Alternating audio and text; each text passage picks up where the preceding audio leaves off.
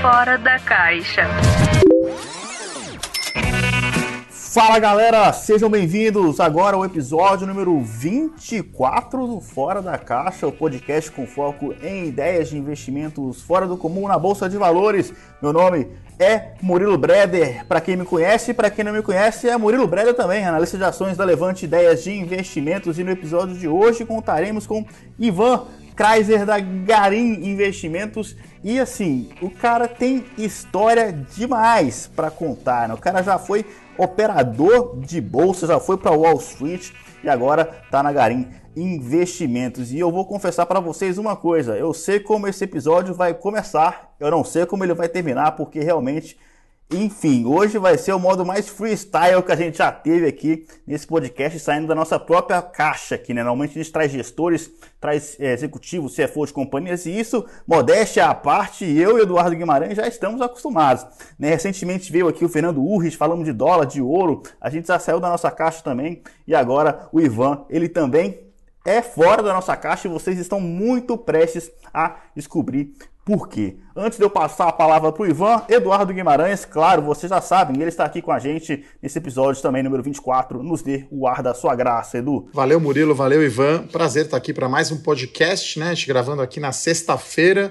É, e mais uma vez trazendo ideias aí realmente fora da caixa, né? Então o Ivan trabalhou no B-Stands, né? Na Bear Stands, trabalhou na Fator, então conheço ele há algum tempo, quando era analista ainda sell-side, ele era cliente. Vamos falar aqui da Garim, né? Que é uma. Que é, o fundo, mas nada melhor, né, do que, claro, o Ivan se apresentar. Depois ele falou que vai contar umas histórias das antigas pra gente, né, que eu tô no mercado desde 2000, acho que ele tá um pouquinho antes. Então, era uma época que a gente estava brincando aqui, que não era Nutella, né? Era outra época, uma época mais old school. Então, a Fator eu acho que me ensinou um pouco isso, ser old school, analista mesmo, tradicional. Prazer te receber aqui, Ivan. Seja muito bem-vindo. Obrigado, Eduardo. Obrigado, Murilo. E é um prazer estar aqui com vocês. Obrigado pela oportunidade. Não, mas primeiro, assim, antes de mais nada, tem que saber um pouco da sua história, né, cara? Quantos mil pregões já que você está na Bolsa de Valores, né? Sem querer entregar a sua idade aqui, mas é um negócio que realmente tem história, velho. Você foi operador da Bolsa de Valores. Eu acho que são pouquíssimas pessoas que têm esse background que nem o seu, né? É, é engraçado, né, que desde que eu comecei, há mais ou menos uns 7.500 pregões, é, você sempre lembra do primeiro dia da sua fase. Então teve o primeiro dia que eu comecei no mercado, que eu não comecei no pregão direto, comecei numa corretora. Depois teve o primeiro dia no pregão, o primeiro dia na corretora Mizazi, o primeiro dia na Fator, o primeiro dia no Bear Stearns, o primeiro dia no Banif, o primeiro dia na Legan, o primeiro dia da Garim. Então, assim, você começa a lembrar, né? Faz um, uma retrospectiva, você vai, você vai lembrando dos lugares que você foi e também tem o primeiro dia da escola. Quem não lembra o primeiro dia da escola, quando foi para a escola? Quem não lembra aquele dia, a primeira vez que está indo para a escola? É, é, mais ou menos assim.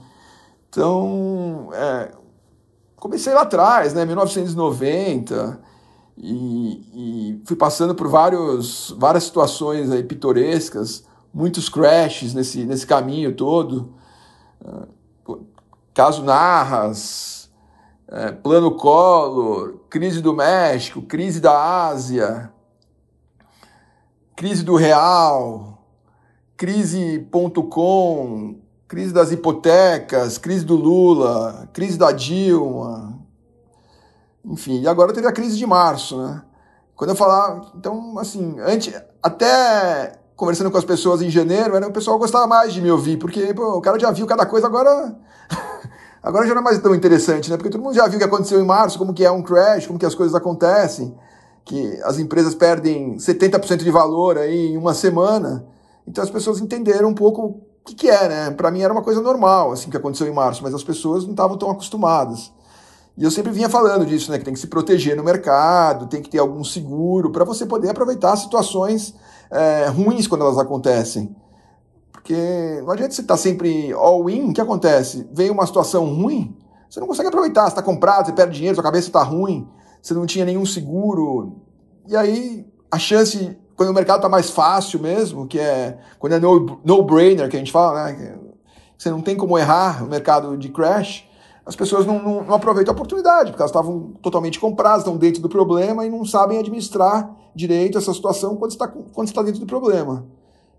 Então, isso que eu gosto sempre de, de falar, né? Para as pessoas terem esse cuidado, de terem algum seguro, de terem um pouco de caixa para aproveitar as oportunidades, enfim. Que não precisa estar sempre querendo adivinhar para onde as coisas vão, é, porque você tem muita oportunidade no meio do caminho também.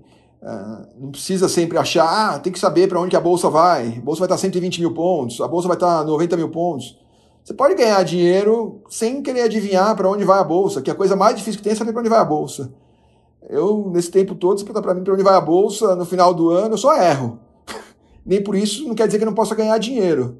Teve uma. A gente tem um almoço, tem uma confraria de amigos meus que a gente conhece desde que a gente tem 10 anos de idade, a gente cresceu juntos, somos 10 amigos, e sexta-feira a gente sempre almoça junto.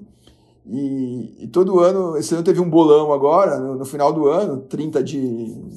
Foi o último almoço, acho que foi antes do Natal um pouco, e a gente tinha que fazer um bolão onde que ia estar a bolsa. E eu falei, bolsa é 160 e dólar é 3,80. Então, assim, se eu tivesse feito só isso, né, o que eu, o que eu falei, tava, tava, tava frito. E não, eu errei, mas esse ano meu fundo está subindo. Então, o que eu quero dizer é o seguinte: você não precisa ficar é, aquela loucura, aquela neura de querer adivinhar onde vai estar o índice. Você tem, existe vida aí dentro do mercado sem, sem querer adivinhar para onde vai a, a, bolsa sempre. Por isso eu sou um trader, né? Eu, sou, eu falo que eu sou um gestor trader. Eu, um trader, na verdade, ele tem que operar as situações. Ele não tem que adivinhar as situações. Não tem que ficar sempre com. Obviamente que a gente tem um norte, tem que ter uma ideia, né? mas assim, não é o fator primordial de um trader. O trader tem que saber operar a, as coisas aonde elas estão, o nível de preço que elas estão. Ô Ivan, é, antes da gente entrar no mercado, aí fala um pouquinho então da. Você, né, obviamente se apresentou aí mais como um trader do que como gestor. Então, enfim. É, eu sou um gestor trader, né? Cada um tem um background. Tem cara que é gestor, ele é analista, fundamentalista, tem outro que é analista macro, outro que é médico, virou gestor. Tem, enfim, tem vários, tem vários bichos nessa profissão. A minha formação é toda sempre foi como trader. Eu trabalhei uh, depois que eu passei, que eu, comecei minha carreira como operador uh, no pregão e depois eu trabalhei em corretora, fazia intermediação de negócios para estrangeiro que vinham que, que vinham para o Brasil. Uh, não sei se vocês lembram ali quando teve o plano Collor logo que o mercado caiu 75%, na sequência, o, o próprio Collor instituiu o anexo 4, que era o, o mecanismo para os investidores estrangeiros investirem na Bolsa. E naquela época eu, eu, tinha, eu tinha saído do mercado, parei, fui dar um tempo, fui para mudei para Inglaterra, fiquei um ano na Inglaterra estudando inglês, entregando jornal, trabalhei de jardineiro, enfim, fiz bastante coisa nesse ano, além de estudar inglês. E quando eu voltei para o Brasil, estava começando esse, essa história de anexo 4. E aí eu fui trabalhar numa corretora que era pequena na época, Misazi, mas que a gente explodiu de crescer, porque tinha um cara que sabia falar inglês e conhecia o mercado, que era eu. Então, assim, de repente eu virei um bicho que era difícil achar, né? Pô, o cara entende do mercado, sabe falar inglês? Não tinha. Tinha o, o, Bozano, que fazia isso, o pessoal do, do Pactual na época, Garantia, uh, o Itaú também tinha, tinha meia dúzia de, de, de corretoras fazendo isso. E, e, assim, aquela coisa, a pessoa certa na hora certa tinha aquele nicho que era estrangeiro vindo pro Brasil. A gente cresceu demais, a corretora não era nada. E eu também era, estava começando, mas conhecia o mercado, sabia comprar e vender, sabia falar inglês, enfim. E aí o negócio cresceu. E, e, e logo depois, né, eu fui para Fator. Né, trabalhei lá com o Walter Appel, né, o grande lenda do mercado, o Walter. Esse sim conhece o mercado como ninguém. Uh, aprendi muito com ele, mas eu fui trabalhar com o que me contratou na época foi o Carlos Levorim, o útil. Que eu lembro, né? Porque quando eu fui para Fator, eu, eu, fui assim. O útil ele tinha sido capa da exame, imagina, capa da exame, o cara me contratou para trabalhar com ele. Uh, e aí eu cheguei na Fator um dia tremendo de medo, né? Porque pô, o cara foi capa da exame, nossa, que coisa! e, enfim. E aí fiz uma história na Fator bem, bem bacana também, porque a gente é, naquela época era, era, meio misturado, né? Assim, a gestora com a corretora, não tinha essa Chinese Wall que existe hoje. Então eu tava lá, a corretora, a gestora, era tudo uma coisa só. E, mas finalmente em 1997 eu fui para o Walter quis que eu montasse o broker da Fator lá em Nova York. E aí eu mudei para Nova York, é, montei o broker da Fator e logo depois eu fui contratado pelo Banco Bear Stearns, que na verdade era um cliente meu. E trabalhar no Banco Bear Stearns foi muito legal, porque eu fui trabalhar na tesouraria do banco. Então eu mudei de lado um pouco e, é, e quando você vira muda de lado, é, você começa a trabalhar na, na mesa ali do banco, assim, o teu mindset muda muito. Porque tudo você tem que pensar como que eu vou ganhar dinheiro. Agora acabou. Não é mais ficar dando ideia. Agora você tem que pensar, meu, o que, que eu faço para ganhar dinheiro? Qualquer coisa, né? Operação, tem que estar tá sempre pensando. Tua, cabeça muda muito nessa, nesse sentido. Então foi bem interessante ali a minha estada no banco. É, você aprende como os fluxos funcionam, é, as ordens grandes que mexem é, o, o, preço dos ativos, quem são os grandes players do mercado, né? Os grandes, na verdade, os grandes, os grandes caras que fazem preço do mercado são os caras lá de fora. São as ordens grandes do, do, do, dos fundos, os maiores fundos de pensão do mundo. Então você via essas ordens, daí você começa a entender como que. É, por que, que às vezes o papel sobe 5% num dia? Não aconteceu nada no papel, fica todo mundo desesperado, por que está subindo 5%? De repente, um fundo da Califórnia gigante resolveu que ele quer comprar uma posição do papel X. Não necessariamente tem que ter uma notícia na, na empresa, muitas vezes tem muita coisa que é, é movida por fluxo ou o cara teve um resgate no fundo lá fora, precisa vender. Então você começa a entender que nem tudo é só fundamento, mas também tem um, os fluxos também tem uma componente muito importante é, na precificação do ativo. E por isso que eu comecei sempre me preocupei com fluxo também, né? não só com, com fundamento. E, e, e, o fluxo é interessante porque ele acaba também, às vezes, ele distorce o preço uh, em relação de um ativo, em relação ao mercado, em relação às empresas do setor, e traz ele para níveis interessantes, por causa, às vezes, de um fluxo pontual. E, e, esse fluxo ele pode ser não só de um fundo, mas pode ser, por exemplo, de um rebalanceamento de um índice. Uh, a gente tem um fluxo que faz muito preço no mercado, que é o MSI, que tem é, maio e novembro, são os grandes rebalanceamentos do MSI. E, e, sempre que um ativo entra ou sai do MSI, ele, ele distorce bastante né, em relação ao mercado, em relação ao, aos peers, né, são as empresas do mesmo setor, e acaba gerando umas oportunidades isso. Então a gente tem que ficar sempre atento com isso. Eu gosto de acompanhar muito isso. Até um parênteses aqui, Ivan, né? A Via Varejo vai entrar no próximo MSI, MSI né? Exatamente. Então, é, é, um índice, né? Igual o Ibovespa, né? Passivo. Aí a empresa entra, muitos fundos compram e aí puxa, né? Interessante essa mudança, né? Eu fui analista é. sell-side também muito tempo. Quando eu fui trabalhar num fundo de ação, aí é outro mundo, né? Porque aí você pensa também em não perder dinheiro né? E, e, aí você realmente está skin the game, né? Você está colocando na reta mesmo. É diferente de só Exatamente. dar ideia, você dá lá 10 ideias, acerta 6, erra 4, tá bom, né? Mas no fundo, Sim. acho que é outra pegada, né? E só um outro parêntese, né? O Murilo, anos 90, no Collor, acho que não era nascido ainda. Quem tem menos de 30 O Murilo é millennial? Eu sou millennial. Eu, eu peguei, eu, ah, eu nasci tá. junto com a morte do Ayrton Senna, cara, mas o Collor eu não peguei, é. Posso dar uma dica pro millennial? Eu quero dar uma dica pros millennials. Posso dar uma dica pros millennials? Pode dar, que tem millennial escutando esse podcast também. É assim, ó, ó você que é, você, você que é millennial, você quer falar com alguém, não manda mensagem é, acha com... que falou. Não manda é. um e-mail, não joga um e-mail e acha que, que, que tá mandado a mensagem. Não tá. você quer falar com alguém, você precisa ligar pra pessoa, avisar, dar algum jeito de. algum sinal de fumaça. Porque só mandar mensagem não, não resolve, entendeu? Ainda mais quem tiver na outra ponta foi um, foram geração. Geração. A gente é geração X, né? É, então, fica, fica ruim a comunicação. Eu peguei a Copa de 94, né? Pra, pra não ser injusto, pra não falar só o lado negativo aqui de Ayrton sendo morrendo, né? Tem a Copa. Viu o Romário, né? Tudo bem, vai. Eu, eu, eu, ia fazer um parênteses, só que a Fator nos anos 90, né? As cinco maiores corretoras da, do mercado, né, Ivan? Então era, como o Ivan falou, capa da exame. Né? Exatamente, exatamente. E, e, a Fator, a Fator foi precursora na, na, no research do Brasil. O, o, Eduardo Cavalheiro, que hoje é o, o gestor da, da, Rio Verde, ele, ele era o chefe de pesquisa da Fator na época. E, enfim, cara que começou aí uh, nesse, nesse mundo de research. Uh, tinha a Fator tinha o Stock Guide, que ninguém fazia, não sei se você pegou também, o Book Book, é. O Book, né? Exatamente. Eu peguei, eu fiz uns quatro, é. né? Eu entrei na Fator em 2007 Já não era igual aos anos 90, mas ainda era bem importante, uma equipe de análise muito grande. Participei de vários books aí da Fator. Você lembra quando teve o, o book do Millennium da Fator? É. Que foi aquele. Tinha o bug do Millennium, eles fizeram o book do Millennium. Acho que foi até a Lika que fez. Book do Millennium, sim. Ah, Lika, se estiver ouvindo aí, Lika Takahashi era é. minha chefe lá na área de análise Exatamente. da, da Fator. Então a gente vai lembrar aqui algumas histórias boas aí, né, Ivan? Gostei dessa dica aí para os millennials, porque eu brinco com os meus analistas que se chegar do meu celular sticker, figurinha e áudio, alguém pegou o meu celular. Então eu sou old school, então áudio e figurinhas não é não, não trabalhamos, né? Então é nada como não. O principal é essa coisa de, de mensagem. Hoje tinha um, um broker que está organizando um monte de lives com as empresas. É, ele falou: oh, você não participa das lives? Eu falei, que live? Não estou sabendo. eu te mandei. Mas ele falou: mandou aonde?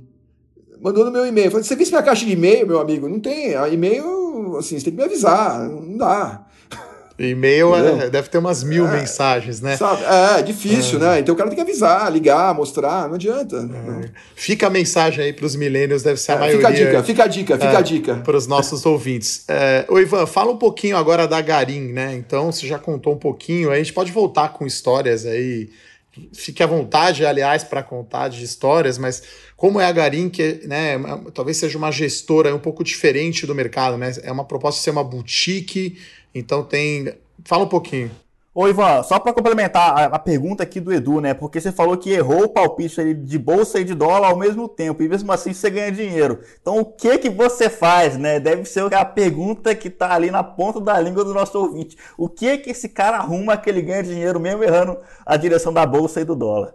Vou primeiro responder a pergunta, a sua pergunta, que eu acho depois eu vou para Garim. O que acontece é o seguinte: a gente está com uma opinião sobre alguma coisa. É, a gente tem uma posição naquela opinião. Se a posição está errada, se a opinião está errada, eu tenho, que, eu, eu tenho que zerar ela rápido. Eu não quero deixar essa posição piorar na minha mão. E a partir daí tem um outro nível de mercado. Então, se eu acho que a bolsa era para 150, começou a ter coronavírus ali, comecei a ver o negócio, é, país fechando, e aqui não acontecia nada, sabe? Eu tenho que mudar de mão, eu tenho que virar a mão. Mudou o cenário. Então, assim, quando eu tava cento, começou o ano, ah, tava 120, eu tava achando, vou acertar, né? Eu tava todo feliz, vou ganhar minha aposta lá com meus amigos. E aí começou a ter esses cracks aí na China, as coisas começaram a mudar. Você tem que mudar, você tem que mudar a vela de direção. O vento mudou. Então, é isso que acontece. O, o trader, ele tem que operar de acordo com, com o vento. E tem hora que não tem vento, ele tem que baixar a vela também e esperar.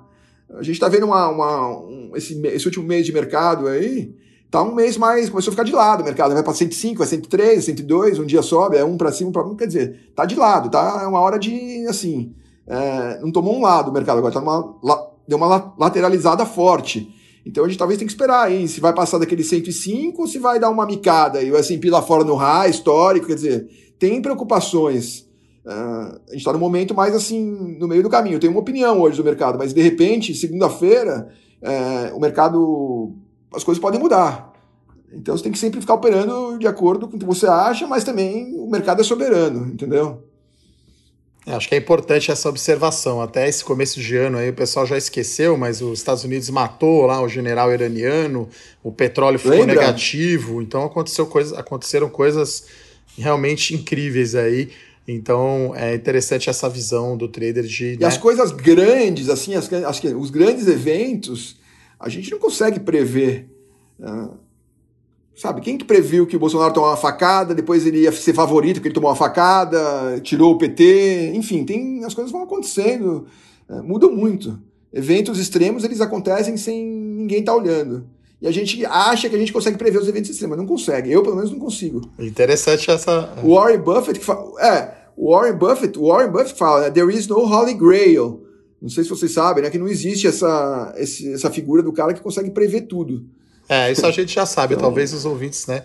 Precisem ouvir, é. né? Muita gente, né, Ivan, pergunta pra gente aqui: ah, saiu o resultado da empresa tal, quanto vai subir? Está na hora de comprar ou não? Como se fosse fácil, assim, né? Então, como você mesmo falou, às vezes tem papel com resultado ruim que está subindo, porque um fundo da Califórnia decidiu comprar ou decidiu vender. Então é, é, é legal a gente falar isso aqui para nossa audiência né? E aí a gente está curioso para saber então como que a Gari então é, opera aí, deve ter um, ah. é, uma casa aí de fundo multimercado, né, basicamente. É, eu vou contar primeiro, a Garim, é... a gente tem vários sonhos na vida. Então, quando eu comecei, eu tinha o sonho de ser operador de pregão, depois eu tinha o sonho de trabalhar numa mesa de operações, depois eu tinha o sonho de mudar para os Estados Unidos, trabalhar num banco lá fora, e você vai realizando seus sonhos. Uh, então, eu tive o sonho de ter uma gestora, eu fiz a gestora, foi a Legam, minha primeira gestora em 2008, uh, e depois o, o meu sonho hoje, qual que é meu sonho hoje? Meu sonho é criar uma boutique referência, uma boutique financeira referência no Brasil. E é, e é o que está acontecendo. A gente fundou a Garim em 2017 e a Garim não é só a gestora. Eu, eu cuido da, da, da, da gestora junto com meus dois, dois, sócios, o Richard e o André Matos. É, mas a gente também tem uma área de venture capital, a gente tem uma área de infraestrutura e temos uma área de wealth management também. É, então a gente tem esse, esse ecossistema aí de produtos financeiros dentro do mercado. Tudo segregado, a gente tem que obedecer algumas separações lá dentro, mas é, a gente tem essa, essa empresa que foi criada em 2017 e, e bem difícil né, você conseguir juntar tu, uh, essas diversas áreas, pessoas com diferentes expertises, uh, convencer as pessoas de que empreender no Brasil é, vale a pena. É, é, difícil. A gente, a gente se preocupa muito com, com o que acontece, né? Tem um, uma força, parece que tem uma força de Brasília que sempre vai contra a gente, nunca vai a nosso favor. É, é um negócio impressionante.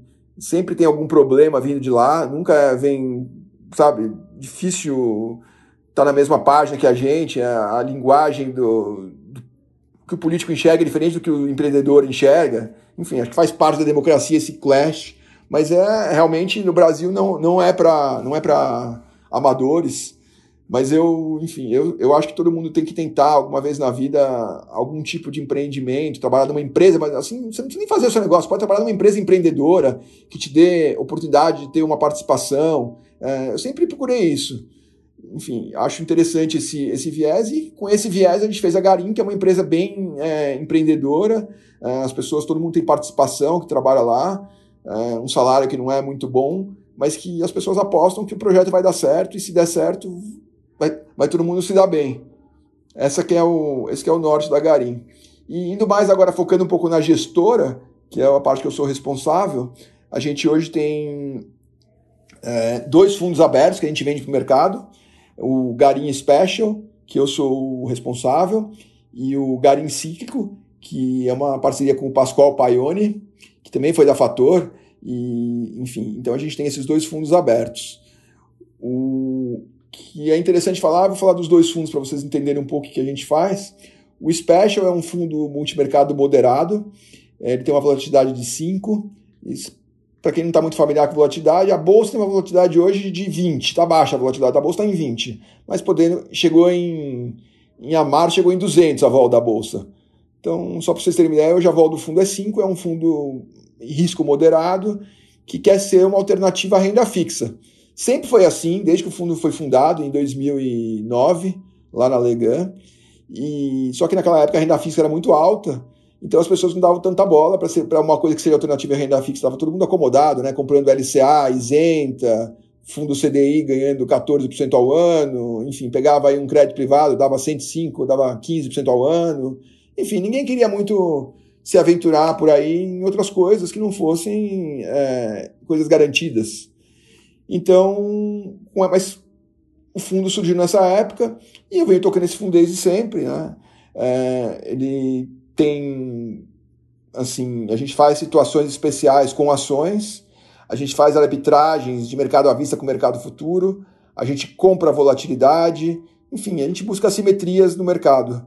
E o Garim e o Cíclico, que é o fundo que o Pascoal é, toca com a gente também, é, ele é focado em produtos cíclicos, tem um viés, um long bias, tem é um fundo mais arriscado, tem uma vol de 20. Ele é focado em empresas cíclicas, é, papel, mineração, aço, proteínas, é, e não opera só no Brasil, ele opera ativos do mundo inteiro, cíclicos, sempre cíclicos, focado nesse tema. Então essa é a cara da Garim é, a gestora. Enfim, nós temos uma equipe hoje é, bem interessante, nós temos uma equipe hoje com mais, são três analistas é, e um matemático eu e o André Matos, o Delu, que está na linha de frente, e o Richard, que é o sócio responsável pelo risco. É, eu ia falar aqui, olhando o fundo, o Special aí, que o, que o Ivan é o gestor, né? Então, desde o início dele aqui, dessa versão, né, que não é o Master, 31 de outubro de 2019 até 12 de agosto, que é a última cota, 13% de rentabilidade no ano, com a volatilidade, né, que o, que o Ivan comentou, de 5,1%. Então, para explicar quem não entende muito a volatilidade, é como se no melhor cenário desse é, 18 e no pior cenário desse 7, né? Então 13 menos 5, 8 na verdade, né? Então 13 menos 5, 8 no pior cenário e, e desse é, é, 18 aí né, no melhor cenário. Então é, é, o quanto desvia, o quanto a cota aí do fundo oscila, como o Ivan comentou, a bolsa tem mais ou menos 20%, né? Como o CDI hoje praticamente morreu, né? A gente está falando aí de 2% ao ano, talvez caindo mais não faz sentido talvez olhar é, percentual do CDI, né? Mas se fosse olhar percentual do CDI, o fundo está dando 350 do CDI, né? Então uma, uma rentabilidade realmente muito é, muito alta. E aí a gente vai agora tentar entender aí como que é a estratégia, né? Pelo que eu sei, tem uma um special situations ali, se o Ivan puder falar um pouco. Imagino que deve ter renda fixa. Sim, é, a gente a gente tem então, a gente, o, o, a gente passa o caixa do fundo, que é bastante. Hoje está com 200, quase 250 milhões do fundo. A gente, muitas vezes, quando a gente tem a chance, ao invés de passar o caixa do fundo em, em compromissada, em NFT, que não ganha mais nada, a gente passa o caixa do fundo em cash and carry. Então a gente compra as ações do mercado à vista e vende o futuro e ganha uma taxa em cima disso. E essa taxa, obviamente, só faz quando for melhor do que, do que uma NFT. É, então, quando o mercado está muito calmo, a taxa fica 30% acima do CDI, 40%, 20%, mas sempre é melhor que LFT. E quando o mercado estressa, aí não vou contar quanto que é a taxa, porque senão vai todo mundo querer fazer também. E ninguém vai aplicar no fundo. Explica um pouquinho melhor o que é, é o cash and carry, né? Que é, é, que é um termo, então, o cash and carry no fundo é assim, o cash and carry no fundo, você compra as ações do mercado à vista e vende o mercado futuro todo mundo sabe que o mercado futuro, o que faz ele negociar acima do à vista é a taxa de juros do período, e às vezes ele fica um pouco acima dessa taxa de juros e às vezes fica um pouco abaixo. Quando fica acima, eu pego e dou dinheiro. Quer dizer, eu compro os papéis, estou aplicando, né? Estou comprando todos os papéis e estou vendendo o índice futuro. E quando o mercado fica abaixo, eu vendo os papéis à vista e compro o índice futuro. No fundo, o que, que eu estou fazendo? Eu estou dando dinheiro acima da curva e estou tomando dinheiro abaixo da curva. Isso é legal falar porque o, o, o, meu sócio, que é o especializado, o cara que é o maior especialista do Brasil de cash and carry é o Delu. É, então o cara ele faz isso há 20 anos e tem várias pegadinhas que acontecem no cash and carry que as pessoas às vezes não sabem aproveitar, né? E é justamente quando tem as pegadinhas que é onde a gente consegue atuar melhor. Porque você ficar o dia inteiro lá no robô, né? Você deixa lá no robô fazendo, tudo bem, você pode fazer alguma coisa, mas não é o, o, o grosso, entendeu? O grosso é quando um papel congela, acontece algumas situações diferentes que distorcem a taxa. Alguma notícia que saiu no meio do pregão, enfim, tem várias situações aí. Isso é chamada assimetria, né, Ivan, que a gente fala. É, e qual que é o prazo daí que você faz no futuro? Se puder dar um exemplo de uma empresa que, ou um, uma, um trade que você fez para o pessoal entender. O, o, prazo é. A operação depende da época, né? Na época, em março, eu, eu financiava de manhã, revertia de tarde, sabe? Talvez fazia isso cinco vezes por dia. É, enfim. Que a volatilidade mercado, era muito alta, né? Em março, a volatilidade muito alta, as pessoas ficam. É, é o que eu falo, né?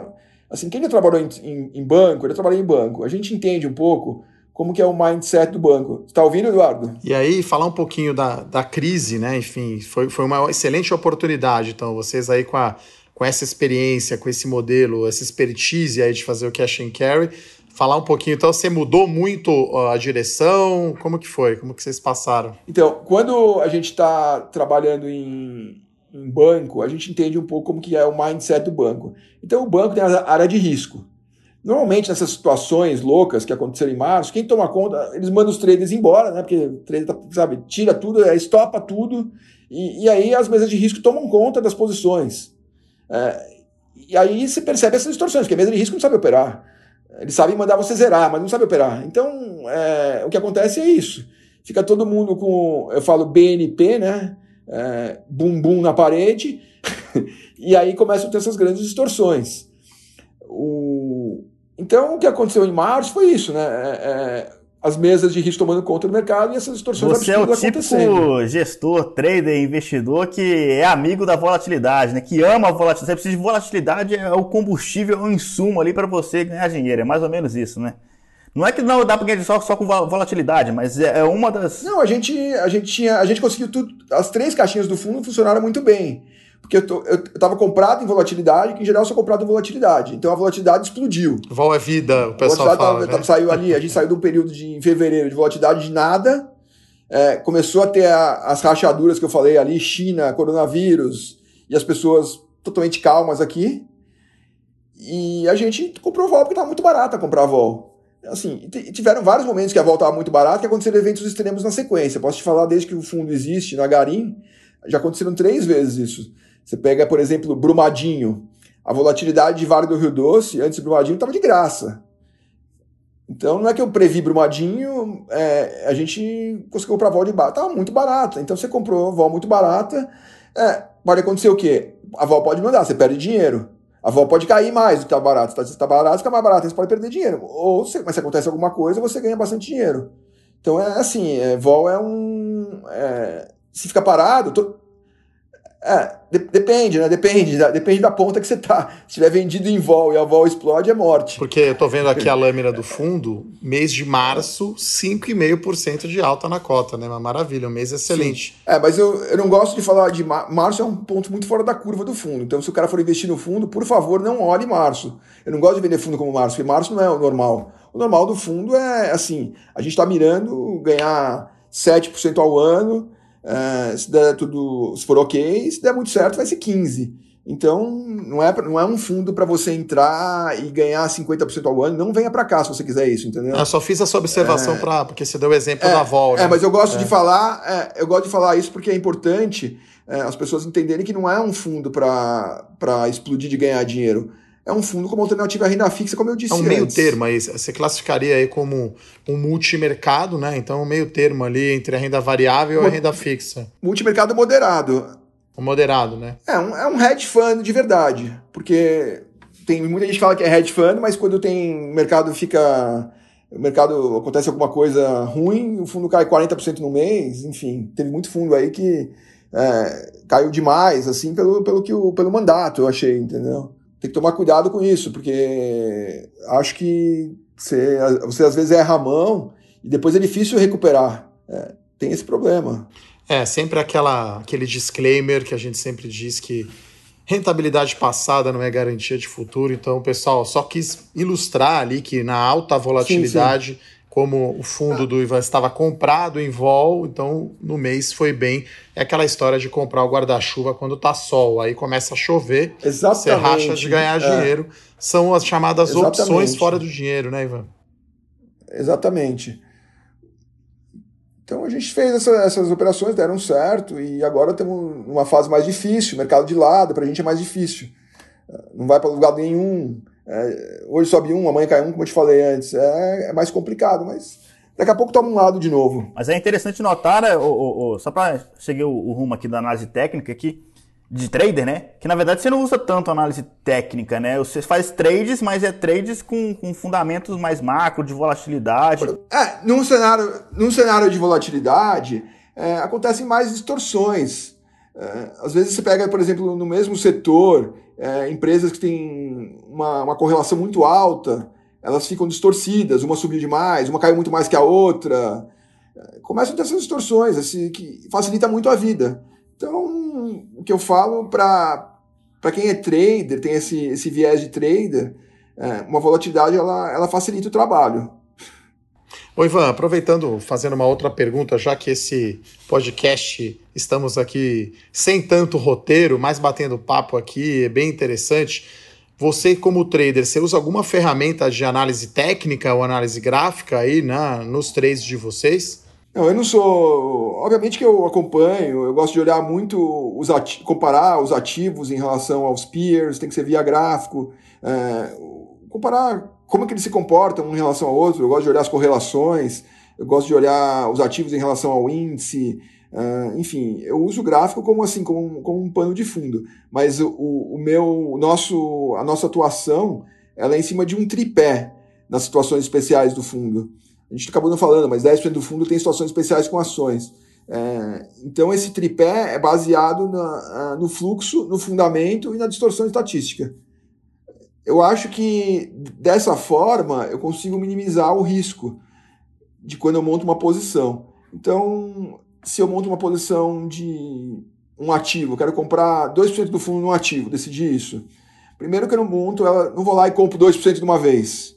Eu construo a posição. Porque eu não quero entrar na posição e, e, e, eu estar eu tá errado. posso estar errado. Então eu tenho que começar a construir essa posição. Então eu compro um terço da posição. Ela começa a ir a meu favor, aumento mais um terço. Começa a ir a meu favor, aumento mais um terço. Se eu compro um papel, ele começa a ir ovendo, ele começa a subir na minha cara, eu já paro, eu estou errado. Então, o trader tem que ter essa, essa visão de construção de posição, não é lá, ah, tá barato, pumba. Porque você pode, o mercado te surpreende. Eu não quero entrar no negócio e cair 10% da minha cabeça. Não, não, não, posso fazer isso. Então, além do limite do fundo é, direcional ele ser pequeno, 10%, parece pouco, mas não é tão pouco, não é tão pequeno. Essas, essas, essas posições são construídas com muito cuidado também. Não, tem que olhar, às vezes tem, tem indicadores, você tem que olhar, é, indicador de força relativa, por exemplo, fica oversold, fica, over, fica overbought, você acompanha, são sinais que você vai usando. É, estocástico, você vai usando vários indicadores, eu uso mas não são fatores primordiais para tomar decisão. Uh, eles são mais uma informação. Uh, assim, no fim do dia, o Eduardo é analista, sabe melhor do que eu, o que, o que prevalece, o fator primordial que prevalece é o fundamento. Você pega um fundamento bom, uma empresa barata, o negócio vai embora, assim. É, mas assim, às vezes o gráfico te conta, é, te avisa que está tendo uma procura por fundamento ali. Entendeu? Então você tem que combinar. É uma ciência que você tem que combinar, você tem que combinar as coisas. Eu gosto de combinar tudo. É, é tá, tá certo o meu método? É o, não. É, tem vários estilos no mercado. Tem várias formas de ganhar dinheiro. Eu costumo falar que tem diversos jeitos de ganhar dinheiro. E cada um tem o seu estilo, cada um tem o seu jeito que aprendeu, que acostumou. Assim, a tua formação, ela vai te dando, você vai aprendendo coisas que você vai vivendo e aí você vai pegando essas coisas para você. Agora não existe um jeito único. Importante, é, Murilo? Eu ia falar, desculpe, da diversificação. Então você está vendo que é um gestor trader, um fundo que tem uma estratégia totalmente diferente dos outros convidados que a gente teve aqui no canal, né? De value investing, de deep value, de talvez um, um long and short, um equity hedge. Então é legal ter essa visão aí diferente. E, e só para complementar a questão da análise técnica, acho que o Ivan olha mais ali, por exemplo, está olhando Itaú e Itaúsa, que é a controladora, e, a, né, e aí vê que a Itaúsa ficou para trás. Então o Itaú é um bom negócio e você vê que Itaúsa ficou para trás. Então imagina que ele olha o gráfico uma contra a outra. Né? Isso é muito usado quando você está olhando long and short. Então você está lá, por exemplo, a empresa de shopping, você acha que é melhor sei lá, Multiplan do que a Aliança e Sonar. Então aí você vê o preço das duas e aí você ajusta. Então, fechar, fechar esse parênteses aí, acho que é legal, né, Murilo? Diferente é. jeito de fazer. Não, então, é que o, Ivan ele tinha falado agora que tem várias formas de ganhar dinheiro, eu concordo com ele. Eu ia perguntar, na verdade, se juros é uma das formas que ele usa lá no fundo para ganhar dinheiro, né? Se ele opera juros, porque inclusive a, gente, a, gente, a conversa está tão boa aqui que a gente pulou o destaque da semana, o pau tá quebrando aqui na discussão, a gente tem um quadro que chama destaque da semana, né? Mas um dos destaques, aproveitando que a gente não falou, não teve esse bloco aqui, mas um dos destaques foi é, a curva de juros empinando, né? Porque o mercado ele viu que, caramba, é estímulos demais, taxas de juros de menos, e essa ausência aqui de, né, de, de controle fiscal aqui pode ser uma bomba relógio, né? É, e eventualmente os juros vai ter que voltar a aumentar no futuro, porque o, Brasil vai ter que, se essa bomba fiscal de fato explodir, estourar, o Brasil vai ter que se financiar, né? Então o mercado ele já meio que viu, viu isso e, o, e a curva de juros aumentou bastante recentemente, foi um dos destaques dessa nossa última semana. Isso bateu, afetou alguma coisa no fundo aí? O, a gente não opera juros, é uma situação muito especial, assim como o RED. Eu tô procurando assim, porque hoje o que está acontecendo? Eu acho que o dólar está é, caro já em relação ao real, então não acho que é, não, não acho que é um bom hedge, se eu quiser fazer um hedge das minhas posições. O... Então eu vejo hoje o mercado de juros, até para proteger as nossas operações de cash and carry, porque se tiver uma mudança muito grande na. A gente já viu aí, março, enfim, amanhã tem que ter um choque de juros no Brasil. O presidente do Banco Central pode mudar, pode mudar de opinião. Ele não está indicando nada disso. Mas assim, eu já vi várias coisas que não estavam indicando que aconteceram. Eu acho que você tomar juros hoje pode ser que você vai perder dinheiro. Não, é, não acho que é uma coisa boa. Assim, não estou recomendando ninguém a fazer isso, mas é um hedge. Estou olhando como hedge isso. Não estou olhando como eu acho que eu vou acertar, não, mas é, eu tenho que ter uma proteção, porque como eu te falei antes, eu não, eu não consigo saber os eventos maiores que vão acontecer. Então você pega assim, é, essa semana, por exemplo, do nada, né, lá fora, a Treasury estava meio por cento, a Treasury de 10 anos foi para 0,70. É, ontem teve um, um, Isso aconteceu ontem no meio de um, de um, leilão de Treasury de 30 anos, que o mercado pediu um pouquinho mais de taxa, e aí as Treasury deram uma subidinha forte assim, existe hoje, né, no Brasil, lá fora, né, no mundo inteiro, a gente fala que não tá, a, a taxa de juros não está ancorada na inflação. Né? A inflação hoje parece ser bem maior do que esses, esses 2%, e, esses 2% ao ano. O, hoje saiu aquele, aquele índice IGPD 10, é, foi 2,35 no mês passado. Então, tem alguns sinais aí de, de, de inflação, mas eu, eu falo assim, é, na faculdade, né, o professor sempre. Eu fiz faculdade de administração de empresas, formado em administração de empresas. Em aula de economia, a gente sempre aprendia um negócio que ninguém mais fala, que é quando a situação fiscal piora, você tem que subir o juro. E agora a gente está vivendo uma situação que a situação fiscal piora, a gente baixa o juro. É bem, é bem interessante isso. Mas por quanto tempo isso é sustentável? não sei, pode ser que sustentável para sempre. Em 2008 reclamavam do QI, que o QI está exagerado. Enfim, agora tem QI virou um negócio assim ridículo perto do que era 2008. QI tem que dar, abrir um parênteses aqui para explicar o que é QI, é, né? É o quantitative easing, é, né? É, o QI é o, é, é, foi o programa de, de estímulos lá de 2008, quando a economia teve aquele problema todo das hipotecas, era o programa de estímulo do Banco Central, quantitative easing, e, e as pessoas criticavam na época também, eu lembro, é, que era muito o Banco Central é, fazendo muita interferência no mercado, e agora, assim, a interferência aumentou muito mais. Por exemplo, esse Corona Voucher hoje em dia, lá nos Estados Unidos, era, eu lembro que era 25 dólares por semana. Agora são 600 dólares por, por semana. Então, olha o tamanho do que do, do, dos estímulos que estão sendo. A situação fiscal do país vai piorando com isso. Como no Brasil, a gente está saindo de um déficit de 80 bilhões para 800, os Estados Unidos também está saindo de um déficit gigantesco. Então, é uma situação realmente muito sugênera. Eu queria estar já 10 anos na frente para saber o que aconteceu. Estou bem curioso para contar, é, para contar lá, quando tiver o, o podcast da, da, Levante daqui a 10 anos. Eu quero lembrar, vou estar com 60 anos já, né? Vou lembrar, ó, quando eu tinha 50 anos, aconteceu isso, e aí a, e o juro caiu. Olha a loucura que era. Eu quero saber qual vai ser o final dessa história, estou muito curioso.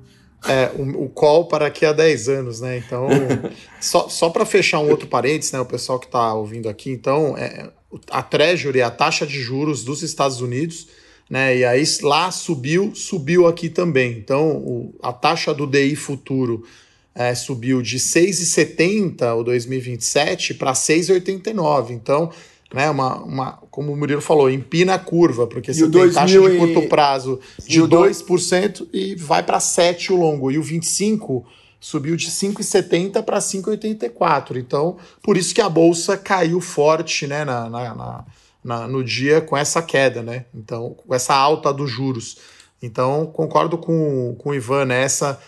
Com conta fiscal piorando, o juro devia subir. E o, é, e o 2022, o 2022, o 2022 que é o mais pertinho, ele saiu de 2,5 para 2,80. Ele já está no mesmo, não sei, aquele dia que o Banco Central baixou uh, a taxa de 0,25, deu uma indicação que talvez baixe mais, talvez que parado. Uh, naquele dia as taxas despencaram. E agora já voltou para aquele nível de que estava naquele dia. Então, assim. É, é, isso tem a ver, né, Murilo, com outro destaque da semana, que é a saída aí do, do Salim Matar, né? Que acho que isso pega, enfim, pode ser um ruído de curto prazo, né? Mas fica a preocupação. O Paulo Guedes vai entregar, não vai? A situação fiscal brasileira, se piorar, o juro tem que subir, né? Acho que é isso no fim do é, dia, né? E a gente teve também o, o, aquela entrevista do Salim Matar, né? Falando como as coisas são difíceis. As pessoas ficaram um pouco Ficaram, eu, eu, pelo menos, fiquei um pouco chateado quando eu li a entrevista dele, como brasileiro, assim, porque eu não tô nem aí se é o Bolsonaro, eu quero que o país dê certo, não, tô, não, não quero ficar jogando pedra, eu quero que o país ande. é, quando você tem essa preocupação, tem, a gente tem negócio no Brasil, então eu quero que o país vá para frente, que é bom para todo mundo. Não fico torcendo para que dê errado porque eu não gosto do Bolsonaro, né? Eu vejo muita gente assim. Depende de quem você votou, você votou, não quero nem discutir política aqui, mas eu acho que a gente tem que é, querer ter esse sentimento que as coisas andem, que privatização ande, reforma ande. Cada vez que não acontece isso, eu fico chateado como brasileiro. Não como petista ou bolsonarista, tanto faz. Ô, ô, Ivan, mas esse aumento do juro, né, é, é pior para ações, né, enfim, geral. Vocês mudaram alguma coisa no fundo? Esse, ou esse aumento é muito curto prazo, muito ruído? Qual que é a sua visão? É, você, acho... ajustou um pouco a posição, alguma ou não? Não, eu, eu, eu sigo. Não, eu, o que eu, que eu fiz, eu tenho uma eu tenho proteção nesse, nesse, nesse mercado, eu estou protegido. E eu tenho algumas posições compradas em alguns ativos na bolsa, então acabou, eu mantive minhas posições essa semana. Essa semana a gente não mudou muito a posição. O que aconteceu é que nosso seguro acabou valorizando um pouquinho. Então ficou mais ou menos equilibrado, assim, não teve muita mudança, não. É, eu acho que tem que ficar, tem que ficar muito de olho semana que vem, é, nesse 22 aí, no mais curto. Se começar a passar de 2 de, dois de, de 3 de novo, quer dizer, vai ser um, uma indicação lá para o Banco Central que o mercado já não está mais aceitando essa queda deles. Pode ser um, é um recado para o Banco Central. E o Banco Central ele tem que, ele tem que também, ele olha também as curvas de juros, né? Quando ele vai tomar a decisão lá da, do cupom, porque é o que o mercado está querendo, o mercado está acreditando já que está indo nessa direção. Então ele não pode também ficar totalmente fora da curva, né? Be, é, atrás da behind the curve, né? Que a gente fala atrás da curva. Tem que dar uma olhada também no que está acontecendo no mercado real aí, nos, é isso aí. Agora eu vou, eu vou mudar de dinâmica aqui nesse podcast. Não tivemos é, destaques da semana, mas nós teremos sim o bloco mata-mata. Agora que a gente vai sair dessas discussões um pouco mais longas, mais profundas. Agora é um bate-bola, um jogo mais rápido. Eu vou confrontar aqui o Ivan Kreiser com alguns duelos de mata-mata e ele vai ter que sair de cima do muro e escolher qual é a opção dele. Ivan, seja bem-vindo ao bloco mata-mata mata-mata. Então, Ivan, para começar, é, é, aquele velho disclaimer que a gente sempre faz para a galera que está escutando a gente, né? Isso aqui é, é, um, é o tá na ponta da língua do gestor, não é uma recomendação, tá? Então, enfim, até porque ele pode mudar de ideia no futuro. Então, muito cuidado, é só uma brincadeira bem saudável que a gente faz aqui. Mas o primeiro mata-mata que eu queria te fazer, Ivan, é o seguinte: você vai investir né, enfim, na bolsa de valores, investir é, no mercado financeiro. E você tem a opção de crédito privado versus um fundo multimercado, né? Qual dos dois você escolhe? Contrapõe esses dois pontos aí e, e fala aí o, qual é o problema do, do, crédito privado aí, que eu já sei que já sei exatamente o que, é que você vai falar. Não, eu, eu prefiro multimercado, eu acredito no multimercado, é o que eu faço, meu dinheiro está no multimercado, eu não tenho um real em crédito privado, é, eu, eu, brinco que eu nunca tive, não tenho e não terei crédito privado no, no, meu fundo. E eu, particularmente, não gosto para mim. Tem gente que gosta, entende. Eu não sou muito, muito de crédito privado, é, porque eu acho que, assim, quando dá certo, você, você não ganha muito. Eventualmente, algum crédito privado ou tem créditos privados bons aí, mas, assim, não é a minha praia. E, e fundo de crédito privado, ele fica muito diluído, né? Às vezes tem uma emissão muito boa, mas ele dilui no fundo inteiro. E quando dá errado, você perde muito dinheiro, assim, você fica. Você acaba ficando negativo. Então, você, ganha pouquinho, e quando, dá errado, você não perde tão pouquinho. É um negócio meio. Uh, enfim, numa situação normal, ainda mais agora com, com, com, com o juro aí a 2 e 2, né? Você vai ganhar 120 do CDI, assim, não acho grande negócio, não. 120 de 2% é muito pouco, né? É, não então... acho, não acho, não acho. Como fala o, o como a minha avó, minha, tinha, uma, tinha uma avó russa, né? Minha avó russa é origem judaica, ela falava, tem uma palavra em Yiddish que é, Yiddish é a língua que os judeus é, lá da Polônia e da Rússia falavam, é Geschäft, que é negócio. Então minha avó falava assim, não é um grande negócio, não é, não é um, é um grosse Geschäft, não é um grande negócio. Ah, legal. E eu estava até comentando com o Edu, né? É uma, é uma volatilidade que engana o crédito privado, né? Porque ele oscila pouco ali, mas quando dá ruim, né? Se você tem uma empresa ali que dá calote, se o fundo não está diversificado, você, enfim, a, a, rentabilidade você pode até perder para o CDI, né? Dependendo ali da alocação que o fundo tem, né? Então. Exato. Então nessa parte aí eu, a minha, a, o meu voto vai para o multimercado. Boa, vamos para a próxima então. Bova 11. Ah, só um parêntese, só, só um parêntese do multimercado. É, eu acho que vale tem que estudar bem o fundo antes também, entender o que o cara faz, o que o gestor faz, qual que é o risco do fundo. Isso é assim, é, é não, não adianta você olhar ah, o fundo foi bem nos últimos dois meses. A pessoa, foi, assim, acredita. Muita gente vai nessa. Ah, o fundo foi bem dois meses, então eu vou lá. Mas senão você fica mudando todo mês de fundo. Às vezes o cara não foi bem esses dois meses, mas tem um histórico de um ano sempre melhor. Enfim, tem que estudar o fundo e ver qual é a estratégia do cara, que risco você está correndo. Isso é antes de ir também. Não vai sair colocando em qualquer multimercado. Estuda o fundo. Mas assim, eu prefiro um fundo multimercado estudado do que, o, do que um crédito privado, vamos responder assim, para ficar mais claro. É, só, só um parêntese aqui, né? Quem está ouvindo, tem muita gente que olha só rentabilidade. Né? Tem que olhar o risco. Você vê que eu mostrei aqui a rentabilidade do fundo, né? E falei qual era o risco. Né? Porque muita gente, às vezes seu gerente de banco, seu assessor, olha esse fundo aqui do 10% ao ano. Qual que é o risco, né? Então, acho que isso é muito importante e ter prazo longo também. Mesmo para multimercado, você não vai querer tirar o dinheiro em três meses, dois meses. Então, fecha o parênteses e devolvo para o Murilo aí o mata-mata. Bora pro segundo mata-mata. Bova 11 versus Small 11. Ivan, no, ao longo da sua experiência como operador de bolsa, Wall Street, enfim, você já falou no podcast várias das suas experiências. Vale a pena correr o risco de investir em empresas menores em busca de mais retorno ou melhor aí nas blue chips mesmo ali? Ou seja, Bova 11 versus Small 11. Assim, eu, não, eu, não, eu não tenho uma opinião certa sobre isso, porque eu, depende do momento, entendeu?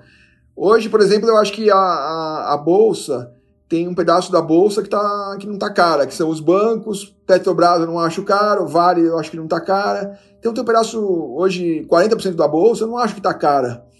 Eu acho que tem, tem upside.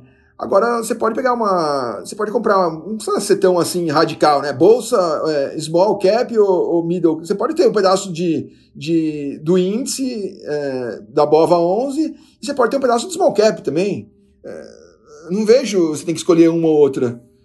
Então eu posso ter Vale, eu posso ter bancos e posso ter é, Atom 3 por exemplo, que é uma small, small, acho que é uma das melhores empresas da Bolsa, mas que é, que, que é muito boa, entendeu? Que ganha dinheiro, vamos dizer assim. É, ele já falou um qual fora da caixa aqui, que Atom, Atom 3 realmente não é, não, acho que não é todo mundo que não, conhece. Eu, eu, não falei nada, eu falei que é uma, eu falei, eu não falei nem para comprar nem para vender, eu falei que é uma empresa pequena na bolsa que ganha dinheiro. Eu falei só isso, não falei para cada um que estude e tire suas conclusões. Cada um que estude, exatamente, mas fica aí a não, não é recomendação. Fica aí a, a, é. a, a recomendação para vocês estudarem aí.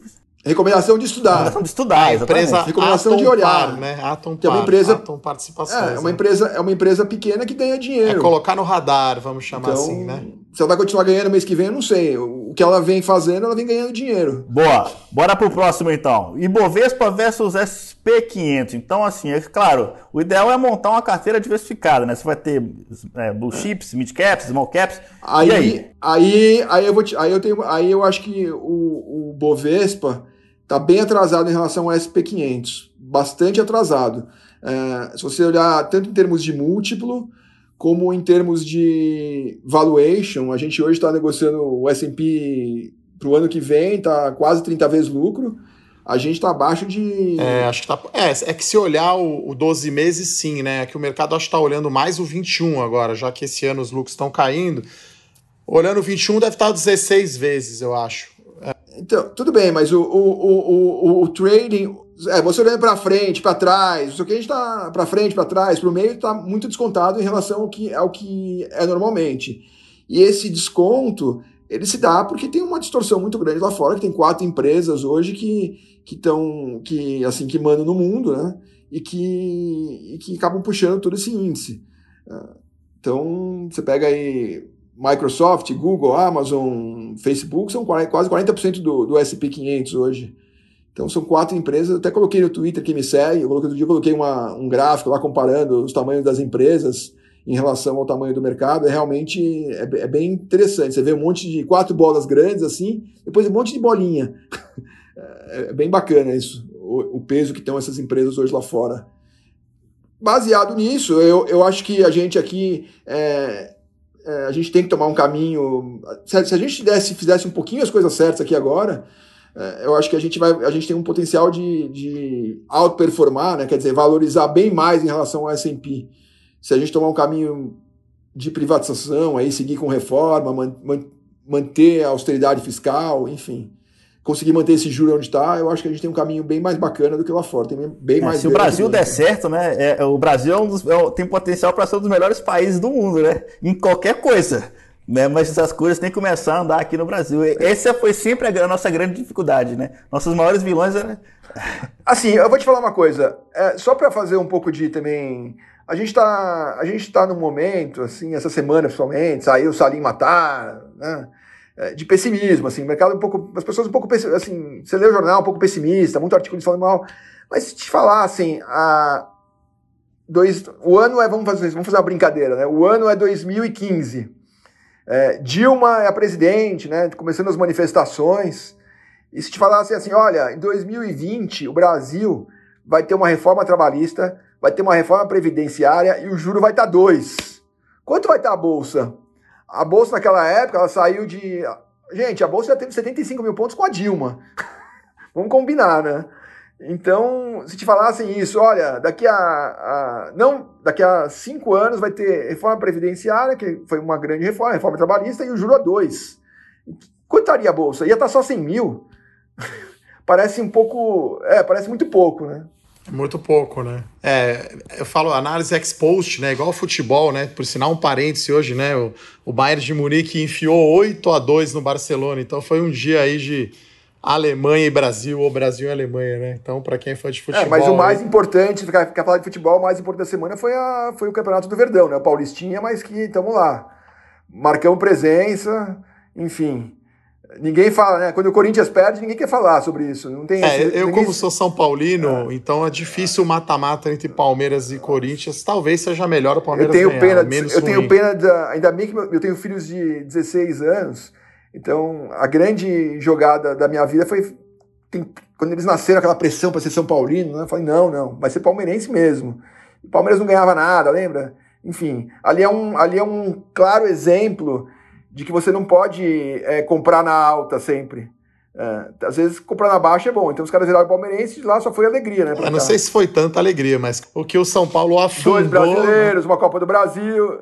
Em relação ao São Paulo, foi o long and short foi incrível. O long and short foi, foi, um, foi uma coisa incrível. Long Palmeiras, short São Paulo ali em 2005. É, três incrível. títulos brasileiros seguidos, depois não ganhou mais nada, né? Então tá uma fila aí de não, 12 não, anos. Tô falando 2005. Paulo, né? É. Tô falando da coisa meus filhos nasceram, né? que é ali o long short começou ali da onde é, eles sim, nasceram. quando eles então... nasceram, o São Paulo tava no high, né? Tinha ganhado o Mundial é, brasileiro. Ali, ali, já foi, foi, então, ali era a venda de São Paulo. Depois de lá para cá não aconteceu mais nada, né? Uma, entrou numa... Quando colocaram o tal soberano, aí que acabou ali com o time, mas enfim, vamos Exato. fechar o parênteses de futebol, até porque o Murilo é cruzeirense. Então tá pior ainda que o São Paulo. Exatamente, eu tô aqui calado, meu time é gigante, continua, continua gigante. Você é mineiro, Murilo? Mineiro da Gema, lá do governador Valadares. E sabe por que não tem bolsa de valores em Minas? Por quê? Porque quando um quer comprar, o outro não quer vender. é, tem até piada no podcast. é, a gente, a gente é desconfiado. Para matar, então, mata-mata aqui, ô, ô Ivan. Fundos imobiliários versus um fundo de private, né? Você tem, um, um, tem uma veia ali da Garim que investe na economia real, né? Em ativos mais alternativos ali. Como que fica é, é, esse mata-mata ali? Você tem um lado claro ou cada um tem as suas vantagens? Não, eu acho que você está comparando aí é, é, fundo imobiliário com alternativo. Porque, primeira coisa assim, fundo imobiliário é um bicho muito diferente de alternativos, porque alternativos tem, várias, tem, tem vários bichos. É, é, é, difícil falar isso assim. É, vou te falar, por exemplo, a gente, na Garinha, a gente tem alternativos, a gente tem é, fundo de venture capital, a gente tem um fundo hoje que a gente, que a gente lançou, é um fundo é, bem mais longo prazo, entendeu? São, o cara tem que ficar pelo menos cinco anos preso no fundo. São empresas que investem em software como solução para e vendem esses softwares para empresa de empresas médias que não estão ainda com uma pegada digital. Então eles ajudam muito. E essas empresas são interessantes porque na pandemia agora é, essas empresas estão crescendo muito. Elas começaram a crescer bastante porque elas estão realmente é, pavimentando o caminho digital para quem não sabe nem o que é digital. É, é, bem, é bem bacana isso, mas é, são empresas que estão embrionárias, têm assim potencial de crescer muito, mas também podem quebrar. É, então, assim, está comparando é, um tipo de fundo desse tipo, por exemplo, um fundo de infraestrutura, que é um fundo que faz projetos de energia solar, é, e aí ele, ele tem todo um, um, tempo de maturar de 10 anos até que você receba o seu dinheiro de volta. Com um fundo imobiliário você recebe rendimento todo mês, que está lá todo mês pinga. Se tiver mais alugado, vai pingar mais, se tiver mais vacância, vai pagar menos. Enfim, é, eu acho bem complicada essa comparação, não, mas, mas, mas, mas, lá, vamos lá, mas vamos forçar o mata-mata aqui. Se você fosse botar eu o prefiro, seu dinheiro. Eu, assim, eu acho assim, se você, não, se você não tá rico ainda, se você não é um cara rico, se você está querendo arriscar um pouco, é, você pode arriscar um pouco, eu vou para alternativos, sem dúvida. Porque imobiliário não vai te dar tanto rendimento. Imobiliário é uma coisa mais conservadora, enfim. É que eu acho que é uma, é, é uma alternativa, né? A gente decidiu colocar nesse mata-mata, porque com o Selic de 2 a gente conhece já, eu tenho alguns amigos que estão tomando financiamento imobiliário comprando imóvel para investir, não para morar. Então o cara tomou financiamento em inflação, a inflação, pelo menos no IPCA, está baixa, eu acho que é uma distorção, concordo com o Ivan, ele falou que o IGP está alto, e está mesmo, acho que é um risco a inflação voltar. Cara vai lá e compra financiado o imóvel baratinho, e aí o, o setor imobiliário, eu acho, né, eu sempre cobri o setor imobiliário, né, Ivan? Então desde 2007 lá na Fator cobrindo. Nunca vi tão bom um mercado para o imobiliário, quer dizer, né, Cirela, essas empresas todas serem referência, né? Olha como o mundo dá voltas, né? Você falou aí do São Paulo e do Palmeiras. Em setores bons agora de boas empresas são frigoríficos e construtoras, né? Então o mundo realmente deu voltas, está falando de JBS, um resultado porrada e Cirela, MRV, Zetec. Marfrig também foi porrada, né? Marfrig, Marfrig foi fortíssimo, Minerva. Então, o setor de frigoríficos e construtoras viraram referências, né? Então, enfim, um parêntese longo aí nesse, nesse podcast que está mais organizado aí que a defesa do São Paulo ou do Barcelona. é isso aí, bora pra frente. Acabamos o mata-mata e agora eu quero saber a maravilhosas histórias ali do Ivan. Esse é o bloco Vida Fora do Condado.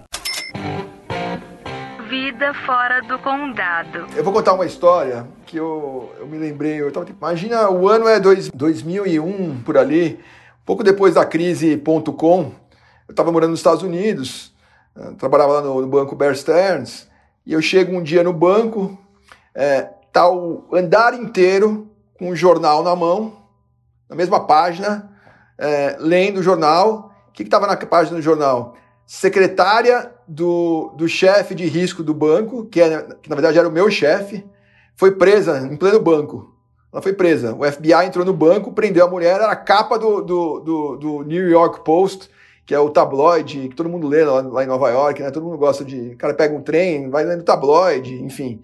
É, tipo Notícias Populares da época, que tinha notícia, NP, não sei se é, sal, conhece, saudoso Notícias Populares, né? É, Isso era é um legal. Tabloide, é um jornal, é um jornal mais fácil de ler, assim, enfim, um jornal mais para todo mundo ler, aquela coisa mais simples.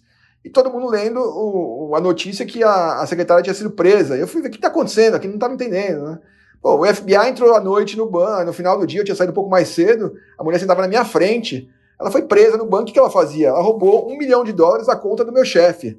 E como que ela fez isso? Ela pegava, é, ela pagava as contas pessoais de, dele, é, é, pegava, pedia para ele assinar o cheque, e só que ela dava para ele assinar com aquela caneta que você pode apagar, aquela caneta é, que com borracha você consegue apagar a tinta. Então ela pegava o. Ah, vou pagar o jardineiro, é 500 dólares. Ela ia lá e colocava 5 mil dólares, ia na boca do caixa e sacava 5 mil dólares. Ah, vou pagar o seu é, jardineiro, o seu piscineiro, mais 200 dólares. Ia lá, 2 mil dólares. E assim ela foi tirando o dinheiro do cara, tirou um milhão de dólares da conta dele e o cara não percebeu. Ah, é, e, com isso, com esse dinheiro todo, o que, que ela fez? Ela comprou uma pizzaria no Brooklyn. É, e, e, aí quer dizer, pegaram todo o esquema, né? E é engraçado que a mulher estava na minha frente, assim, no banco, né? Imagina uma mulher na, na tua frente que é uma, uma ladra de um milhão de dólares. Foi um negócio meio chocante, assim, que eu vivi é, no, no, banco, né? Foi uma história bem que me marcou muito. É, plena, pleno Bear Stearns, né? Que depois veio a crise, né? Enfim, tem é. até um livro interessante sobre isso, né? Boa história essa, hein, Ivan? É, eu aprendi muito com o Walter também. Tem muita história com o Walter, né? O Walter Apple. Ele, ele era um cara que. Uma vez eu fui reclamar com ele, Walter, e meu bônus, Walter? Fizemos isso aqui, fizemos isso aqui. Aqui na Fator você tem que fazer seu bônus sozinho. Você que faz, você que se vira com o seu bônus, né? Então, assim, ele queria. Ele, ele, ele incentivava a gente a comprar ação, o Walter, naquela época. Então, o dono, ele falava: você tem que comprar ação, ganhar dinheiro, fazer, não sei o quê. É, então você tem que se virar sozinho. Com o que você ganha, você vai lá e compra ação. Não sou eu que tenho que te pagar. Você tem que fazer sozinho o seu bônus. Na época eu fiquei, eu fiquei meio. Fiquei meio assim. Não gostei muito. Tanto que eu saí da Fator depois, né? Enfim, foi ganhar mais, fui para um lugar melhor.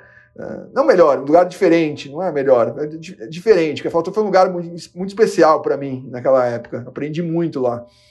E, e, aí, mas aquela cultura de investir em ações, né? Ele gostava de colocar na gente isso, eu achava muito importante. É, acho que é, para mim, acho que na minha carreira é o lugar mais legal que eu trabalhei na vida é a Fator, é. né? A Clabin foi muito Fat... legal, mas a Fator eu lembro que tinha lá o pessoal da mesa fumando na área do café, num lugar fechado. Então Sim. você ia lá, parecia Exato. que, né, para quem é mais novo, né, antes podia, eu não sou fumante, é, mas o, podia o... fumar em bar, em pub, e o pessoal tinha, fumava na mesa, eu tinha, né? Eu tinha uma, uma, os dois sócios que eram muito queridos, né, que já faleceram, o Franklin e o, e o Silvio Bresser, eles fumavam na mesa. Eu ficava indignado com aquilo, né? Eu brigava com eles, né? Eu era um moleque lá brigando com os donos da coisa, mas não pode, mas pelo menos não fuma aqui, porque me irritava muito aquela fumaça, eu não gostava. É, eu tinha essa, mas só para assim, a gente vive um tempo que eu vivi um tempo que se fumava na mesa, era uma coisa normal fumar na mesa do, do no pregão era proibido fumar, só podia fumar no, só podia fumar na cafeteria do pregão, não podia fumar no pregão mesmo. É, lá na Fator o pessoal fumava meio na cafeteria, era meio com uma copa lá, e aí, enfim, eu, eu comecei na minha carreira exatamente. de jornalista, tinha um timaço lá de jornalistas na Fator e tal, a Lica estrategista, o, o Kikão, né, o economista que está lá ainda e tal. E aí o pessoal da mesa contando histórias, né, lendárias, né? Então, já que a gente está aqui descontraído, tem uma história boa, Ivan, um cara da mesa falando assim: "É, ontem estava vendo o meu Corinthians, tomei 12 cervejas com a minha mulher. Eu, ela tomou uma, eu tomei o resto. Aí a galera pá, começou a rir. Então era todo o tempo esse tipo de história. Os caras realmente é o melhor lugar que, que eu trabalhei de ambiente Era um lugar e aprendizado gigante. Realmente a Fator na época, esse book, eram quase 200 empresas no book. Eu lembro que eu, a minha parte do book eram quase 30 empresas. Então era um negócio realmente é, inovador aí para a época, né? Era referência. A gente, eu conseguia trazer cliente estrangeiro para investir na Fator, que era é, pessoal de fora, por causa justamente da pesquisa da Fator, que isso abria muita porta. É, uma, uma, uma corretora local que cobria empresas, né? Era uma, era uma coisa bem, bem. É, bem histórias boas aí. Até eu contei histórias aí hoje no, no Vida Fora do Condado, realmente, né? A galera que é mais nova aí não consegue imaginar essas histórias, né? É, Ivan, fala aí, Murilo. Não, eu não consegui, não consegui imaginar essas histórias aí, né? Então realmente concordo com vocês. E uma pergunta aqui, ô Ivan, depois que você passou como operador, foi para Nova York, enfim, é, é hoje você está mais tranquilo, está mais família? Esse ambiente de, de ser gestor e trader ao mesmo tempo ele te estressa 24 horas por dia? Ou você ainda consegue ainda dar uma atenção para os filhos, dar uma relaxada? É. Não, eu acho que assim, essa parte do estresse, eu acho que é um pouco de amadurecimento. Então você tem que ir amadurecendo, você vai, depois de tanta coisa, tenta chegar no final de semana, descansar um pouco. É, enfim, tem que ter outras coisas que você faz também, que te deixam com a cabeça boa. Eu, por exemplo, eu gosto muito de nadar, né? Então eu começo o meu dia nadando. Todo dia, das 7 às 8 da manhã, eu nado. É, pode estar frio, estar calor. É, enfim, é um, é um hábito que eu criei que me deixa. Eu começo o meu dia um pouco mais com a cabeça. Ele me dá uma limpada na cabeça, assim. E quando você nada, você vai pensando nas coisas também. Você pensa muito quando você nada. Porque você fica lá, é um esporte. Apesar de não nadar numa equipe, tem uma. Você vai pensando toda hora no que você sabe, no que, que você tá fazendo. Você viaja absurdamente dentro da água. Né? É, a é, mente vai a mil por hora. Eu já nadei já, eu é, sei então muito você, bem como é que é. Você pensa bastante e acaba que a natação acaba sendo uma, uma um jeito de você é, equilibrar as coisas um pouco. É, você tem que saber que pô, eu tenho família, tenho uma mulher, dois filhos, e cheguei em casa, tem que conversar com eles também, adolescentes, né? Tem todas as questões dessa idade, enfim, tem que estar presente. Às vezes você não consegue estar presente, né? Você está com a cabeça realmente, realmente você está em outra sintonia ainda. Uh, bom, agora não, porque a gente está o dia inteiro em casa, né, com eles, acaba que almoço junto também com eles. Ainda tô na, ainda tô, apesar de já ter pego o vírus, a Garim tá, ainda não está aberta, então eu estou trabalhando, é, trabalhando de casa, então tem ficado mais tempo com as crianças, mas uma situação normal, o que acontece? Você chega, você chega, né? Você tá ainda tá meio ainda acelerado, e, e aí toma uma bronca da mulher, pô, vem pra, vem pra cá, né? Vem, vem pra terra, né? Para de, né? E aí você vai. É, é importante chegar e tentar separar um pouco as coisas, né? Para cuidar das crianças também, da mulher, é importante isso. Estar tá presente com a família. Boa. E quando a gente chega nesse bloco Vida Fora do Condado, a gente sempre fala de filme, de, de Netflix, de livro. E assim, cara, muita gente, quando vai falar de livro de mercado financeiro, fala. Tem um top 10, um top 5 ali que são sempre os mesmos, né? Buffett, Howard Marks, né? E por aí, coisas afins. Você tem uma recomendação de livro um pouco mais fora da caixa, assim, para dar pra gente aqui, para os nossos ouvintes?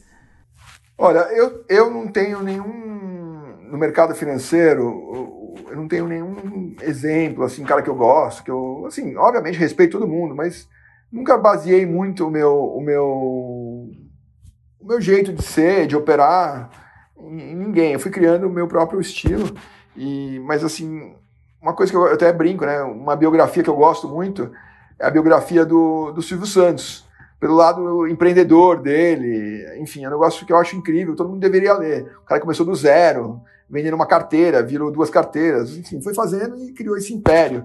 É, então eu, eu, gosto muito da biografia do Silvio Santos, eu li, e na parte de, de mercado, mais olhando mais mercado, eu gosto muito do, daquele livro Rápido e Devagar, do, do Kahneman, estou lendo pela segunda vez, para você entender um pouco das comportamento da, do, do, ser humano, eu acho que é bem legal para você entender o comportamento do, do, das pessoas no, no mercado.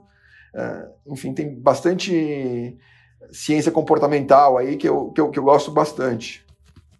Eu quero ler o livro do Eduardo agora, né? Eu quero saber o livro do Eduardo, tô curioso para já, já, já lançou o livro? É, o livro já foi lançado faz aí, é. acho que três semanas agora, três duas semanas. semanas. Esse, esse, eu quero ler também agora. É, vamos mandar aí uma cópia autografada aí para você, os participantes do Fora da Caixa. Para quem está ouvindo, tem né, no, no, site da Levante o link. Tem duas opções, né? Você pode comprar só o livro e, e ganhar o, com frete de graça ou assinar também uma série e ganhar. E aí, quem sabe aí com a pandemia abrindo, a gente pode fazer aí uma noite de autógrafos, acho que é legal, né? O meu primeiro livro. Então, acho que é o Vida Fora do Condado, acho que a gente cumpriu aí a nossa. Não, é isso, e assim, eu queria pegar o gancho da, do Ivan falando que ele tá lendo rápido e devagar, é um livro que eu já li também, e, e falar isso para nossos ouvintes, né? Muita gente quer investir, quer começar na Bolsa de Valores e acha que é, é tudo retorno, é tudo, já quer ir pro, direto pro livro ali de, de, de análise técnica, de valuation. E assim, cara, sinceramente, e aí o Ivan tá aqui com anos de experiência para mostrar, para provar isso pra gente, o mais importante do que, claro, a parte técnica é sensacional, é importante, você tem que saber o que está fazendo. Mas o, o, investidor que ganha muito dinheiro na bolsa é o cara que ele não desespera, que ele, ele, ele é, não, ele erra menos, entendeu? Não é o que o que vence aqui não é o que acerta mais é o que erra menos. Eu acho que essa é, é, é, a grande lição aqui. E o Rápido e Devagar, ele ensina isso pra gente, né? Que o nosso pior inimigo é a gente mesmo, são as nossas emoções, né? Eu acho que isso é que domina e a gente tem que lutar contra a gente mesmo. Não sei se o Ivan ele assina embaixo ou tem um comentário a mais sobre isso, mas eu queria fazer esse, esse comentário com os nossos ouvintes também. Eu lembrei que eu ia falar aqui, né? Os filmes que eu recomendo para os meus analistas assistirem, né? Para trabalhar comigo é o Wall Street 1 e o Poderoso Chefão. É, é, é o começo aqui de, de formação. Então o Murilo tinha assistido já o Wall Street, tinha assistido já o Poderoso Chefão. Isso aí é educação básica aí do homem, do ser humano e do analista de ações. O cara que vai chegar aqui não, e, não, e não viu o filme, o Edu manda para casa. Vai para casa ver, depois você volta. não, ele coloca várias. É, por exemplo, ele na crise, né? Ele coloca várias crises que já, é, ele conta no livro, é, crises que tiveram, como as pessoas acham que vai acabar o mundo, né? Várias vezes já aconteceu isso e não acaba.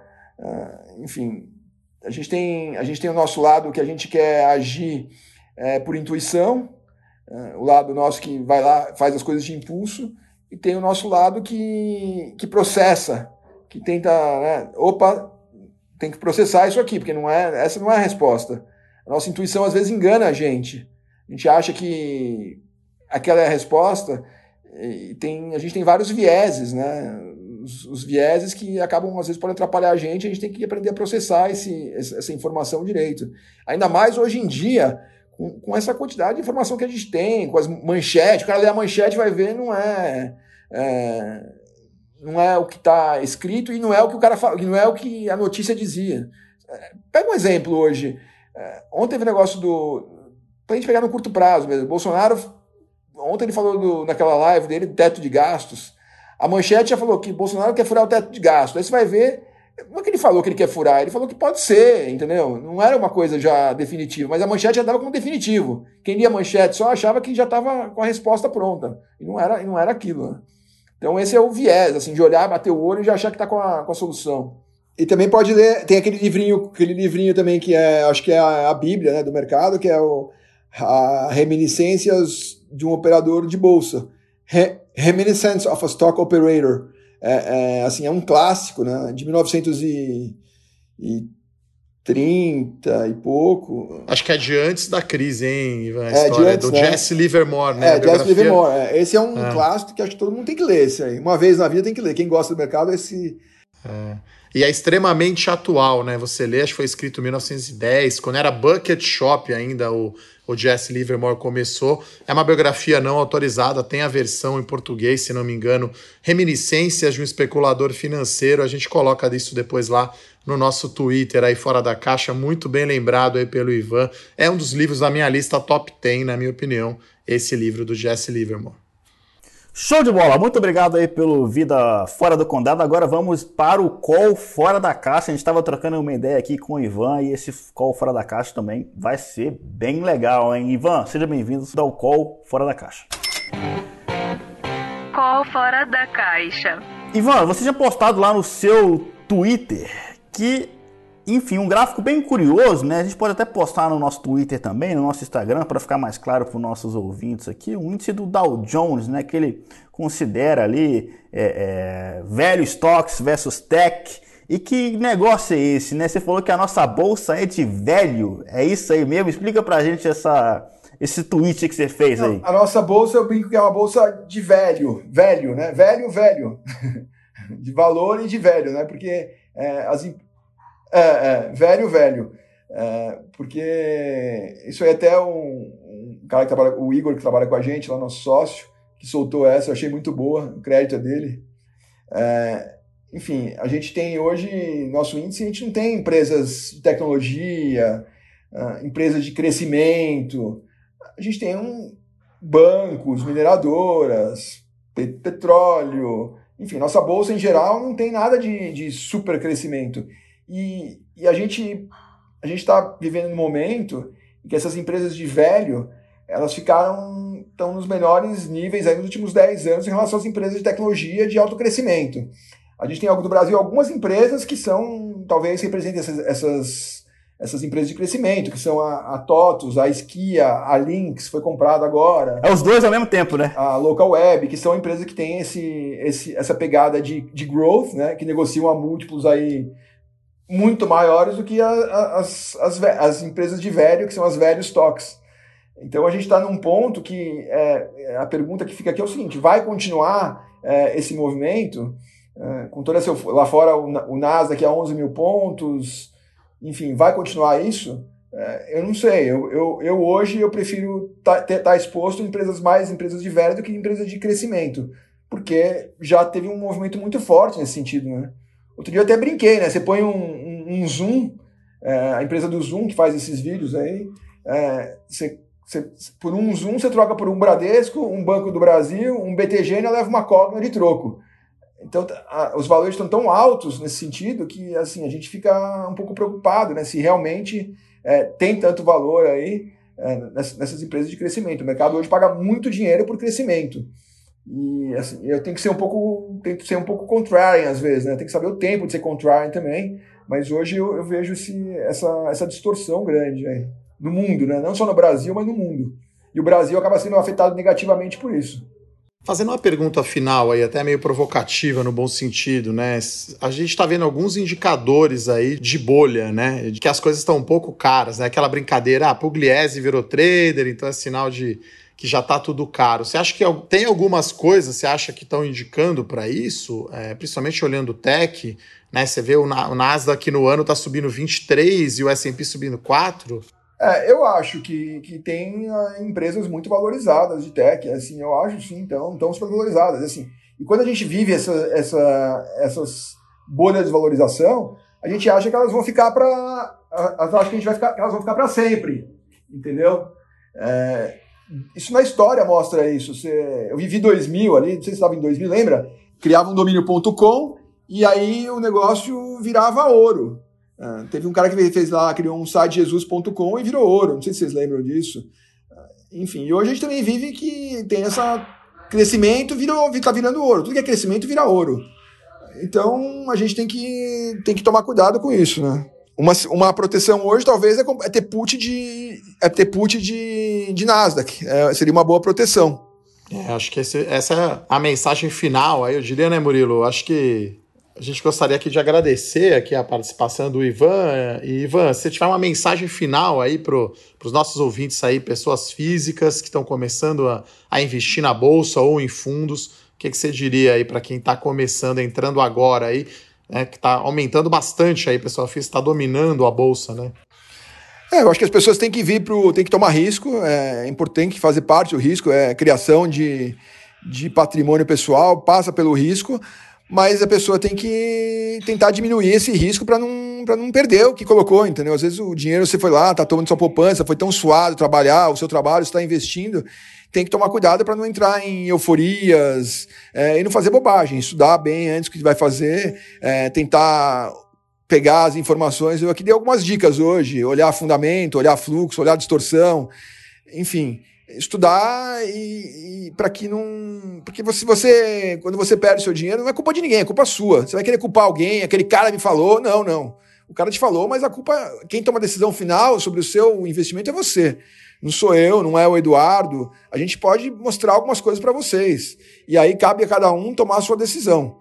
É isso aí, com essa mensagem final aqui, com esse pé na porta aqui do Ivan Kreiser, eu queria agradecer aos nossos ouvintes, agradecer Eduardo Guimarães, muito obrigado mais uma vez, saindo fora da caixa, honrando o nome deste podcast. Muito obrigado a todos vocês, um forte abraço, valeu, até mais. Valeu. Valeu, pessoal, obrigado, até a próxima. Fora da caixa.